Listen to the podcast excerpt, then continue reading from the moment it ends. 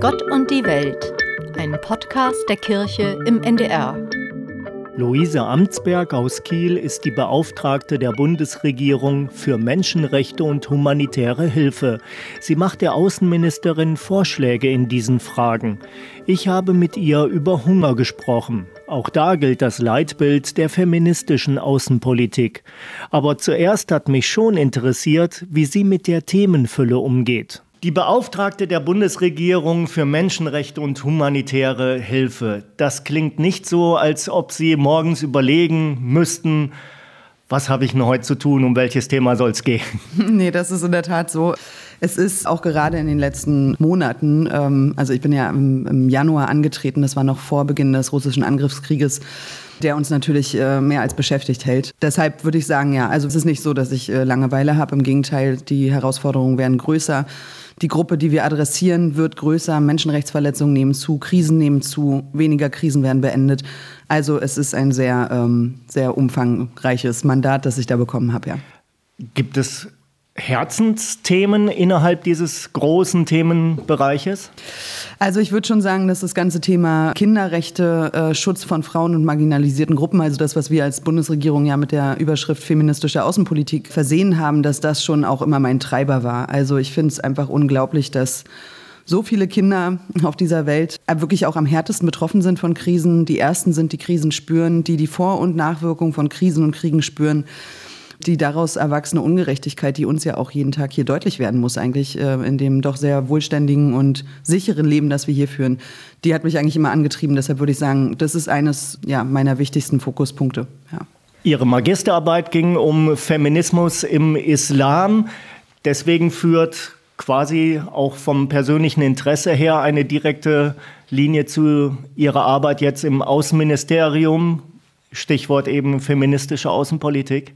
Hm. Ja, das ist richtig. Also es war eigentlich immer so, dass das Thema, also erstmal selber als Politikerin in Deutschland und ich habe ja mit 23 angefangen, also sehr jung, habe ich natürlich auch schon äh, sehr schnell gespürt, was patriarchale Strukturen, was Machtstrukturen hier in Deutschland sind.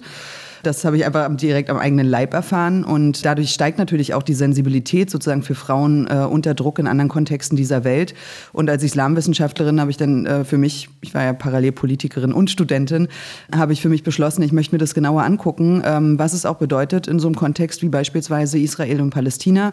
Und vor allen Dingen wollte ich erfahren, wie weiß, wie westlich ist eigentlich der Feminismusbegriff, den wir selber haben. Das war so ein Punkt, ähm, also dieses klassische, Alice Schwarze hat eine sehr klare Vorstellung Vorstellung von Feminismus und jede Frau, die ein Kopftuch trägt, ist nicht emanzipiert. Da kannte ich einfach selber persönlich andere Beispiele und das fand ich spannend und da bin ich dann rangegangen an dieses Thema. Geben Sie mir eine Ahnung davon, wie sieht islamischer Feminismus aus? Oder Feminismus im Islam, muss man besser sagen, glaube ich. Genau, da gibt es ja auch nicht so die einhellige Bewegung. Und ich muss dazu sagen, also meine Magisterarbeit ist jetzt auch schon zehn Jahre her. Da wird sich viel getan haben, wo ich bestimmt auch nicht mehr die vertieften wissenschaftlichen Einblicke habe. Aber in der Tat, während wir hier eben über äh, Lohngleichheit sprechen, über Repräsentanz, haben mir Frauen in Palästina damals beschrieben, dass es für sie vor allen Dingen um ja, Leben und Tod geht. Also sich zu emanzipieren, das Kopftuch abzunehmen, alleine zu leben, sich zu entscheiden, nicht ähm, zu heiraten oder Kinder zu kriegen, einen Beruf auszuüben, dass das alles Dinge sind, die am Ende natürlich gesellschaftlich geächtet werden können. Ist auch nicht immer so, aber äh, hoher Druck auf den, den Frauen, der da lastet. Und dass ja mit diesen ähm, sehr restriktiven Familien- und Erbrechten, die es ja auch gibt in vielen Ländern, islamischen Ländern, dass es da schon eben so, ein, ja, so eine sehr existenzielle Frage ist. Und wenn wir sozusagen kommen mit diesem Selbstverständnis, ja, sorry, aber äh, jetzt äh, zeigt doch mal öffentlich, dass ihr Feministen seid, werft das Kopftuch ab, ja, äh, dann ist das eine sehr, sehr arrogante weiße Haltung, ja. Wir müssen immer Feminismus und was er bedeutet im Kontext des Landes und der Gesellschaft, in, in dem er stattfindet, äh, sehen. Und ich glaube, das kann man jetzt sehr gut auch am Beispiel Iran sehen, ja. Also äh, wir reden da davon, dass Menschen, die auf die Straße gehen, um ihre Menschenrechte einzufordern, im Zweifel mit dem Tode bestraft werden. Und da muss man schon sagen, das macht den Feminismus hier und den Kampf für Frauenrechte hier nicht weniger wichtig, aber es ist natürlich eine andere Gemengelage. Und das zu verstehen und wenn wir eine globale gemeinsame Bewegung sein wollen, das zu verstehen und dann auch zu respektieren, dass die Dinge woanders vielleicht anders laufen. Also ich habe zum Beispiel das, äh, die Erfahrung gemacht, dass äh, im afrikanischen Kontext, ich habe viel Kontakt zur Afrikanischen Frauenunion, der Begriff feministische Außenpolitik total abgelehnt wird. weil sie halt sagen, das ist so ein Branding, das äh, funktioniert bei uns gar nicht, ja, so.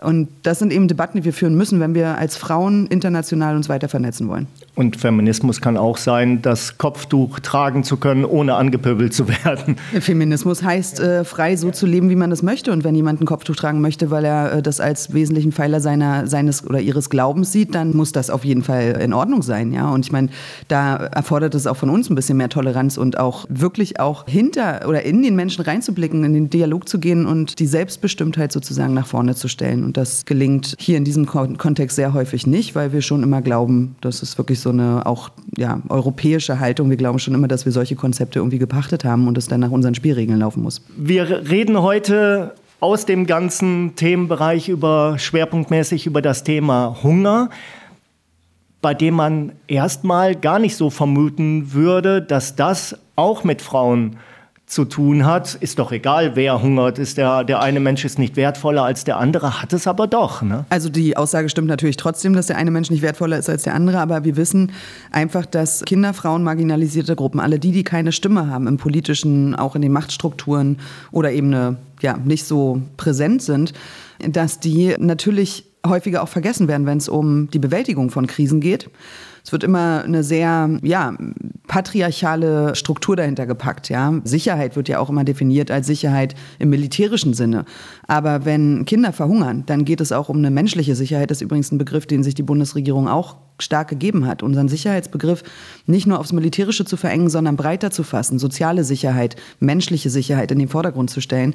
Und Frauen sind in der Tat häufiger betroffen. Ja, die Wege, die sie zurücklegen müssen, um Wasser zu holen, werden länger, weil der Klimawandel einschlägt. Damit werden auch die Routen gefährlicher. Vergewaltigungen, sexuelle Übergriffe sind ein größeres Problem. Auch ein, ein Kind ist natürlich härter von Hunger und Wassermangel betroffen, einfach weil der Körper nicht so eine hohe Resilienz hat wie ein erwachsener Mensch. Und das müssen wir einfach immer mit bedenken, dass die die Ersten sind, die die Krisen spüren. Sie sind dadurch auch ein sehr guter Gradmesser und deshalb ist es eben auch wichtig, dass Frauen immer mit an den Tischen sitzen, um genau diese Entwicklung aus ihrem alltäglichen Leben auch beschreiben zu können. Und natürlich, also in, in Kriegskontexten, in Konfliktkontexten wird Gewalt gegen Frauen, gegen Kinder ja strategisch eingesetzt. Das heißt, sie sind in besonderem Maße vulnerabel. Das Jahresheft vom katholischen Hilfswerk Miserior zum Thema Hunger dreht sich nur um Frauen und Ernährung. Das Gender Gap im Hunger, Frauen sind 10 Prozent stärker von Hunger betroffen als Männer. Also das freut uns natürlich, dass wir endlich den Fokus dahin legen. Ähm, und das ist ja auch der Sinn gewesen, sich eine feministische Außenpolitik zu geben, um wirklich alles, was wir machen, die humanitäre Hilfe, die Entwicklungszusammenarbeit, unsere politischen Prozesse, durch die Brille derer zu sehen, die seit vielen Jahrzehnten, wenn nicht sogar schon immer, ungerecht behandelt werden. Und das ist auch immer das, was ich mit vielen versuche zu diskutieren, die sehr kritisch auf die feministische Außenpolitik blicken, die dann sagen, ja gut, aber jetzt hier nur für Frauen Politik machen, was soll das? Männer haben auch Menschenrechte, ja. Es ist aber auch so, wir leben in einem ungerechten System und die feministische Außenpolitik versucht nicht Frauen zu bevorzugen, sondern sie versucht bestehende Ungerechtigkeiten aufzulösen, zu ändern und Gerechtigkeit herzustellen. Und deshalb muss sich niemand Sorgen machen, dass seine Menschenrechte vergessen werden. Wir wollen dazu beitragen und freuen uns natürlich, wenn das eben auch in dieser Breite dann auch aufgegriffen wird. Wir wollen dazu beitragen, dass diese Ungerechtigkeiten aufgelöst werden und Gesellschaften resilienter werden im Angesicht von Krieg und Krisen und Klimakatastrophe. 827 Millionen Menschen sind mangel- oder fehlernährt. Warum lässt uns das, habe ich so den Eindruck, gut schlafen trotzdem? Ich glaube, dass es für viele schon so ist, dass es zu weit weg ist und natürlich immer auch eine Gewöhnung einsetzt. So ist der Mensch an sich. Aber ich ja, kann ich nicht sagen, warum es uns gut schlafen lässt. Ich weiß auch gar nicht, ob das so stimmt. Ich denke, dass viele Menschen schon auch einen eigenen Schutz aufbauen. Und das ist ja auch irgendwie verständlich, wenn man selber nicht wirklich helfen kann aktiv werden kann, aus verschiedensten Gründen, dann muss man natürlich irgendwie einen Umgang damit finden. Aber wen, wen es sozusagen nicht äh, ruhig schlafen lassen sollte, ist die Politik. Ja? Das ist völlig klar. Und natürlich auch äh, zivilgesellschaftliches Engagement ist immer notwendig. Auch bei unserer humanitären Hilfe, bei unserer Entwicklungszusammenarbeit könnten wir nie arbeiten ohne die vielen Menschen, die sich vor Ort einbringen, die NGOs, die Einzelpersonen, die Gesellschaften vor Ort, die lokalen Communities.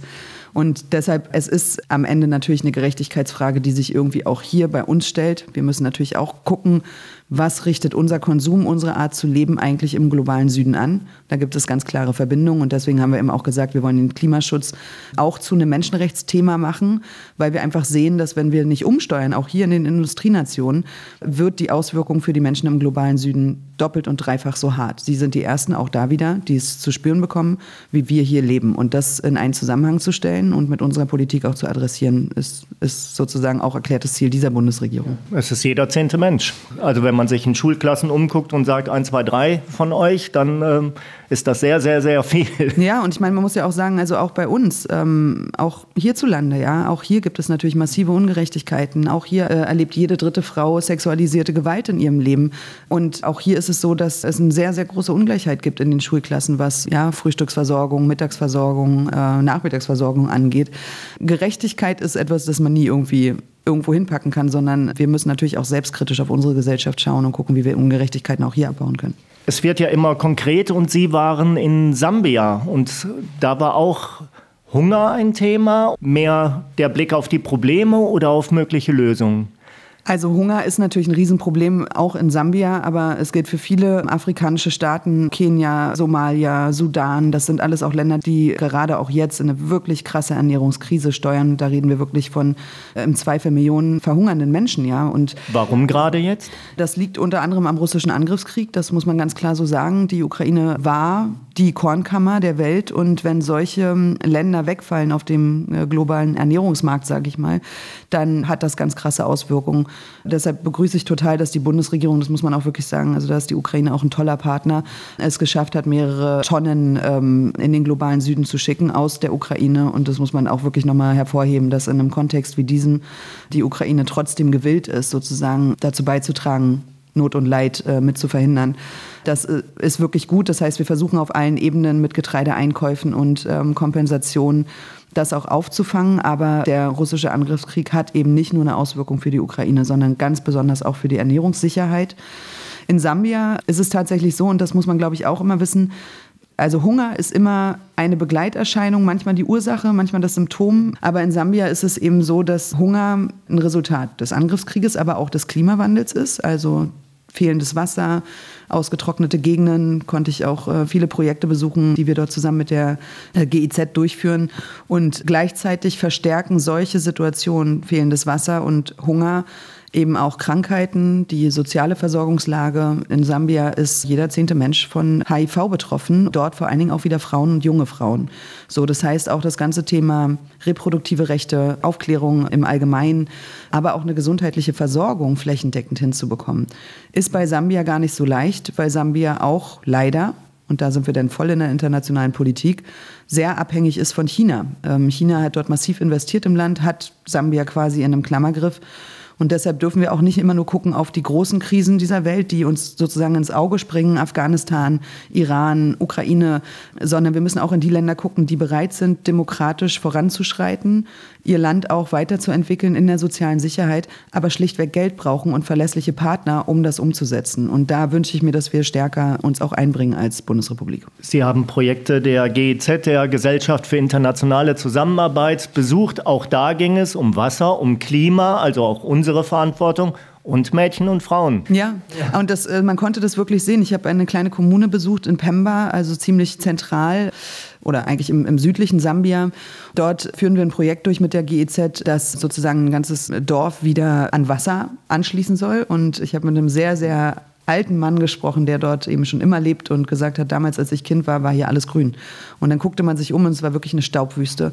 Und sehr, sehr mühsam versuchen die Menschen mit so Bewässerungssystemen auch selber, das ist ganz wichtig bei dem Projekt, ähm, dass die Community das selber auch in die Hand nimmt, Mm, und da ihre Anlagen baut und so weiter und versuchen die sehr mühsam eben Wasser zu speichern, weil das ist so, es gibt eine Regenzeit und dann äh, fließt einen Monat lang in Starkregen alles auf die Berge, spült alles, was an Saatgut da ist, weg und hinterlässt im Prinzip eine Brache. So und das Wasser aufzufangen, dafür zu sorgen, dass in den trockenen Zeiten dann auch Wasser da ist, das ist so der Traum dieser Community und ich habe so vor meinem inneren Auge gedacht, ich möchte gerne in zehn Jahren hier sein und möchte dann sehen, dass dieses Projekt funktioniert hat, weil es einfach einfach so schön war auch zu sehen, wie äh, dort deutsche Entwicklungszusammenarbeit mit der lokalen Gemeinschaft vor Ort versucht, einfach diese Umstände zu ändern. Ja. Framsberg, das haben Sie ja mehrfach erwähnt. Das ist ja auch klar, dass der Staat nicht alles leisten kann, dass Sie da auf die Zusammenarbeit mit NGOs auch setzen, auch mit NGOs vor Ort. Sind die kirchlichen Hilfswerke da Partner oder läuft das nebeneinander her oder wie ist, wie ist die Zusammenarbeit da? Na, also die äh, kirchlichen Hilfswerke sind ein sehr großer Partner für die Bundesrepublik und natürlich an vielen Stellen der Welt aktiv, ja, äh, gerade im Bereich der Entwicklungszusammenarbeit. Weniger, glaube ich, in der humanitären Hilfe, aber in, also da müsste man vielleicht auch den Unterschied nochmal erklären. Eine humanitäre Hilfe ist natürlich die akute Reaktion auf eine. Äh, Caritas International. Genau, die sind ja auch in der Ukraine sehr aktiv. Also ja, die sind immer bedacht, auch in unseren Projektgeldern, sind ein enger Partner.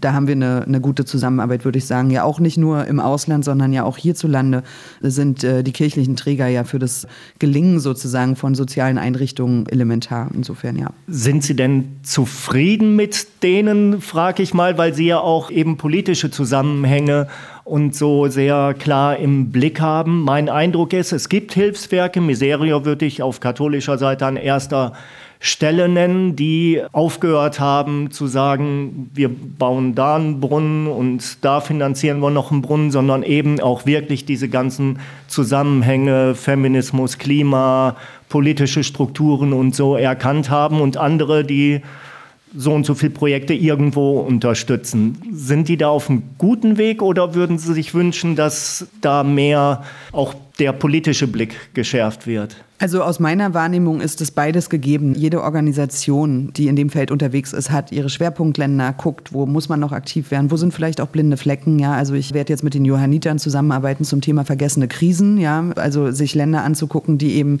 nicht so viel in der medialen Öffentlichkeit sind und die dann eben auch bestimmte Bereiche adressieren, die, sage ich mal, das jetzt nicht sozusagen in die großen Töpfe der Bundesrepublik schaffen, was ich total begrüße. So, das heißt, da sind NGOs, auch kirchliche Träger, Organisationen immer auch ein guter Impuls Impulsgeber auch in die blinden Flecken sozusagen zu schauen. Da nehme ich die Zusammenarbeit als äußerst positiv wahr. Und ansonsten ist es ja schon so, jede dieser Organisationen hat immer auch eine Policy-Ebene. Das heißt, den Versuch sozusagen aus ihrer konkreten Arbeit und den Eindrücken vor Ort, das nach oben zu geben, also nach oben im Sinne von in den Strukturen, wer entscheidet über die humanitäre Hilfe und die Entwicklungszusammenarbeit, auch an uns in die Politik zu tragen und zu sagen, Mensch, da laufen Projekte vielleicht nicht gut, hier müsst ihr mehr Aufmerksamkeit hinlegen. So, das findet natürlich immer parallel statt, neben der ganz konkreten Arbeit. Das ist aber, glaube ich, bei allen Organisationen mittlerweile der Fall, dass die da auch eine. Aber in beide Richtungen. Sie sagen das denen auch, oder? Ja, natürlich. Wir beauftragen ja manchmal auch. Ne? Also wenn wir jetzt sagen in der Ukraine, wir merken, dass jetzt äh, mehreren Monaten Krieg wahnsinnig wichtig wird, sich auf psychosoziale Projekte für Frauen, die äh, sexualisierte Gewalt vor Ort erlebt haben und auch Kinder natürlich zu konzentrieren, dann gucken wir natürlich auch nach Partnern, die diese Strukturen bereitstellen können. Dann ist das natürlich unser Wunsch. Also wir wir gucken nicht, was ist da und finanzieren es dann, sondern natürlich haben wir auch als Bundesrepublik ein, oder ein Verständnis, dass wir auch Schwerpunkte setzen und jetzt zum Beispiel unsere Entwicklungszusammenarbeit und humanitäre Hilfe mehr auf Frauen, marginalisierte Gruppen und Kinder zu konzentrieren, ist ja so ein Punkt. Und da müssen dann NGOs natürlich auch mitziehen oder kirchliche Träger. Das lässt sich auch nachweisen. Also gerade Miserio hat auch gesagt, in Projekten, wo sie Agrar Ökologie nennt sich das, äh, praktizieren, also wo Politik, wo Frauenrechte, wo Ökologie und so zusammengedacht wird, sind die Erfolge viel größer, als wenn man, ich sag mal, Saatgut verschenkt. Irgendwie, wenn Frauen zum Beispiel Zugang zu Bildung bekommen, eigene Ressourcen bekommen, dann explodieren die Ernteerträge. Ist ein bisschen viel gesagt, aber eine Zahl war, dann steigen die um 115 Prozent. Viel mehr, als wenn man einfach nur Saatgut spendet. Ich meine, das ist ja eine Debatte, die wir in der Entwicklungszusammenarbeit haben. Ja? Also ich meine, wir sind ja auch mal irgendwann von äh, der Entwicklungshilfe zur Entwicklungszusammenarbeit gekommen als Begriff auch. Und das ist uns auch sehr, sehr wichtig, weil wir das eben auch sehen. Wenn man das sozusagen nur als Hilfe versteht, dann ist man ja auch ganz schnell in der humanitären Hilfe. So. Die Entwicklungszusammenarbeit muss mehr leisten. Sie soll Strukturen aufbauen, die Resilienz schaffen. Also das heißt eine gewisse Standfestigkeit, also eine Resilienz der Gesellschaft, sich auch gegen Krisen zu wehren und sich auch eben selbst zu helfen, ja, und äh, Strukturen aufzubauen, die es nicht nötig machen, dass immer deutsche Entwicklungshelfer oder Menschen aus der deutschen Entwicklungszusammenarbeit vor Ort sind. So, das ist ja das Ziel. Anstöße geben, Grundlagen schaffen und dann aber auch sozusagen das Feld verlassen und sich selbst überlassen, weil äh, das ist ja für das Empowerment, für das Selbstverständnis einer, einer Gemeinschaft total wichtig. Ja? Und deshalb ist es so ein ganz guter Ansatz, wo wir noch Probleme haben, das sage ich auch als Beauftragte für humanitäre Hilfe, Häufig ist es eine Antwort auf Krisen, die wir viel länger schon haben kommen sehen. Wir wissen, ja, in diesen und diesen Jahreszeiten gibt es eben einfach Fluten und äh, dann ist es besser, wenn wir vorausschauend handeln, die vorausschauende humanitäre Hilfe stärken und den Bauern und sein Vieh retten und nicht nur den Bauern, weil das sozusagen die akute Nothilfe ist. Weil wir dann eben sagen können, danach hat er sein Vieh noch und kann weitermachen, ja. Also das sind so Punkte, wo wir, glaube ich, insgesamt mehr weg müssen von diesem Notfallcharakter hin zu stabilen Strukturen, vorausschauenden Strukturen und natürlich auch die Schnittstelle zwischen humanitärer Hilfe und Entwicklungszusammenarbeit. Also auch die lässt sich nicht so leicht trennen, wie wir das in Deutschland durch unsere Ministerienzuständigkeiten so haben.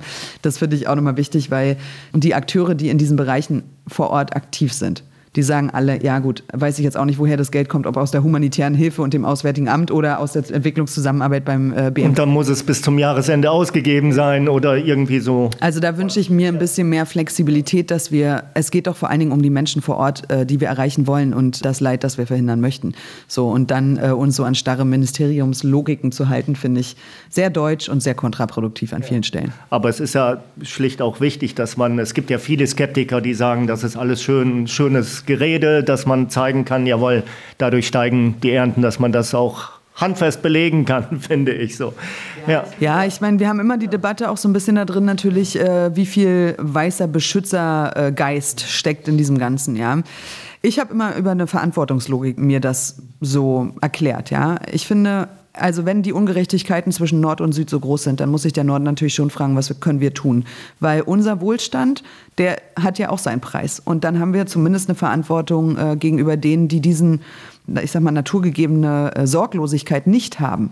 Ich finde, das ist einfach sozusagen menschliche Solidarität, die da reinspielt. Nicht nur Solidarität beim Autounfall, akzeptiere ich sofort das Verursacherprinzip. Genau. Und deshalb bin ich eben auch äh, immer eine Vertreterin davon gewesen, zu sagen, wir müssen natürlich auch Menschen, die aus Kriegskontexten, wie zum Beispiel Afghanistan, wo wir über 20 äh, Jahre aktiv waren, auch als Bundesrepublik, müssen wir dann eben auch Schutz gewähren. Das gehört eben auch dazu, zu diesem Verantwortungsethos oder dem Verursacherprinzip insofern, dass wir nicht einfach, nur weil es dann irgendwie nicht mehr in die Haushaltslage passt oder zu viele Flüchtlinge wären, sagen, ja, dann, dann aber nicht. Also sobald es für uns unbequem wird, dann nicht mehr.